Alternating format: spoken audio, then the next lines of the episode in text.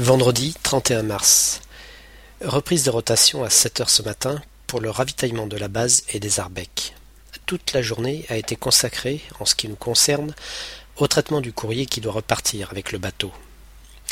À 14 heures, l'hélicoptère a commencé ses rotations pour embarquer les campagnards d'été et les hivernants qui terminent leur séjour.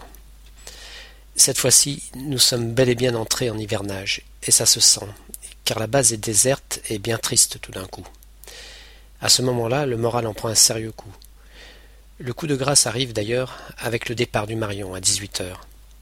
Les sirènes de la base hurlèrent pour saluer son départ, alors que le bateau s'éloignait lentement vers l'île de l'Est pour rejoindre la destination suivante, les îles Kerguelen. Est-ce un signe de bon augure? Mais notre hivernage commence un 1er avril. Samedi 1er avril. Il a neigé cette nuit, et nous avons eu des giboulées de neige toute la matinée, comme si les éléments voulaient nous rappeler que l'hivernage avait officiellement commencé aujourd'hui. Bien que le temps ait tourné au beau dans l'après-midi, je renonce à aller me balader sur la plage, car l'opération portuaire a été particulièrement difficile et je ressens le besoin de me reposer. De toute façon, je dois contrôler si tout le matériel que j'avais commandé est bien arrivé, et j'ai un tas de conteneurs et de caisses à ouvrir, ce qui va m'occuper le reste de la journée. Premier repas entre hivernants, nous sommes vingt et un à table. Dimanche 2 avril. Je me suis levé à dix heures ce matin. Je n'en reviens pas. Bon, il faut dire que je m'étais couché à trois heures du matin, car quelques-uns d'entre nous s'étaient retrouvés autour d'un verre bien après la fin du repas pour échanger les souvenirs communs de ces cinq premiers mois passés sur notre île. Très mauvaise thérapie. Nous avons regagné nos chambres, chacun de notre côté, le cœur gros et les yeux humides de larmes difficilement contenues. Lundi 3 avril. Depuis le début de l'hivernage proprement dit, les journées sont moins chargées et le rythme de travail s'est beaucoup assoupli. Heureusement, les journées ne sont pas plus longues qu'avant. Après le boulot, j'ai commencé l'aménagement de ma nouvelle chambre. Après le départ des derniers campagnards d'été, des places se sont libérées. J'ai abandonné ma chambre située au bout du bâtiment télécom pour migrer dans un autre bâtiment plus confortable. Mardi 4 avril. Avec le mauvais temps, j'ai dû interrompre mon déménagement. En attendant une éventuelle accalmie, j'ai investi mon atelier où beaucoup de travail m'attend.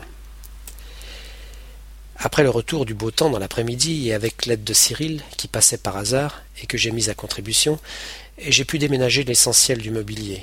Et ce soir, je vais pouvoir passer ma première nuit dans mon nouveau chez moi. Mercredi 5 avril. Sept personnes sont parties en randonnée, et nous nous retrouvons à quinze à table, et donc plus au calme. Mon nouveau logement est vraiment spacieux. Il ressemble plus à un studio qu'à une chambre de bonne sous les toits. Il se compose d'une chambre avec douche et toilettes séparées, d'un salon que j'ai aménagé avec canapé, une table de salon, un meuble de télé et des rideaux. Presque le luxe. Jeudi 6 avril. La journée était calme et nous avons commencé l'inventaire comme à chaque début de mois. Après le repas, j'ai profité de l'absence de vent pour faire un footing jusqu'à la plage. Nous avons pendu la crémaillère suite à mon emménagement dans mon studio avec Eric, Cyril, Vincent, Fab et Steph. Soirée très sympa. Vendredi 7 avril. Pour cause de réparation dans le château d'eau, réserve d'eau potable de la base, nous n'aurons pas d'eau aujourd'hui. Nous serons donc condamnés à boire de l'alcool. C'est terrible ça. J'ai consacré ma journée au rangement et à la réorganisation de l'atelier, car je dois libérer une pièce pour installer de nouveaux équipements de communication avec la métropole. Les hivernants pourront ainsi téléphoner directement chez eux à toute heure du jour et de la nuit depuis une cabine téléphonique sans passer par nos services, ce qui sera moins contraignant pour eux, mais surtout pour Eric et moi. Samedi 8 avril. Ce matin, la pression atmosphérique était exceptionnellement haute, 1030 hectopascales ce qui s'est traduit par un temps absolument fantastique. Nous avons baigné dans une douce chaleur grâce au soleil radieux qui a brillé toute la journée dans un ciel bleu immaculé. Malheureusement, ni Eric ni moi n'avons pu en profiter. Eric parce qu'il a été occupé avec son inventaire et sa comptabilité, et moi à cause de l'installation de la cabine téléphonique. Mais avant cela, nous avons gâché une partie de notre temps précieux à chasser les rats. Attablé à notre bar pour notre café matinal, un rat nous a littéralement passé entre les jambes. Nous l'avons poursuivi dans toute la station.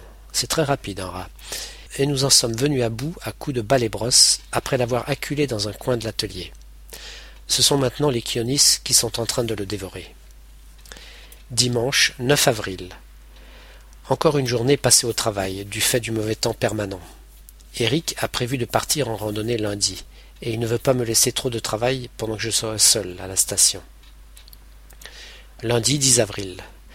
Voilà. Eric est parti pour une semaine environ, et je croise les doigts pour ne pas avoir de trop gros soucis.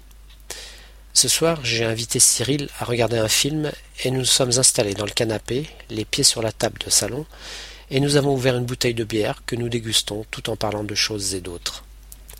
Mardi 11 avril. Ce matin, en triant le courrier arrivé pendant la nuit, je suis tombé sur un fax m'annonçant ma mutation à Bordeaux à l'issue de mon séjour. Je suis vraiment soulagé car je craignais une mutation à Paris. Cet après-midi, j'ai réglé quelques problèmes techniques et la fin du travail est arrivée sans que je m'en rende compte.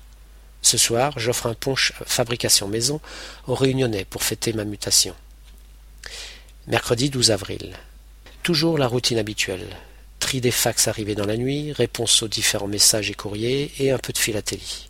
De quoi occuper la journée jusqu'au soir. Jeudi 13 avril. Les jours raccourcissent de plus en plus. Ce matin, il faisait encore nuit quand je suis parti en direction de la station radio, à la même heure que d'habitude.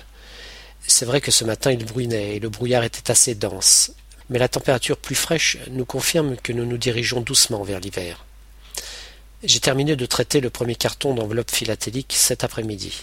Il n'en reste plus que cinq. Vendredi 14 avril. Je n'ai reçu pratiquement aucun message et fax aujourd'hui, ce qui m'a permis de me consacrer à la philatélie et d'écluser encore un carton de courrier.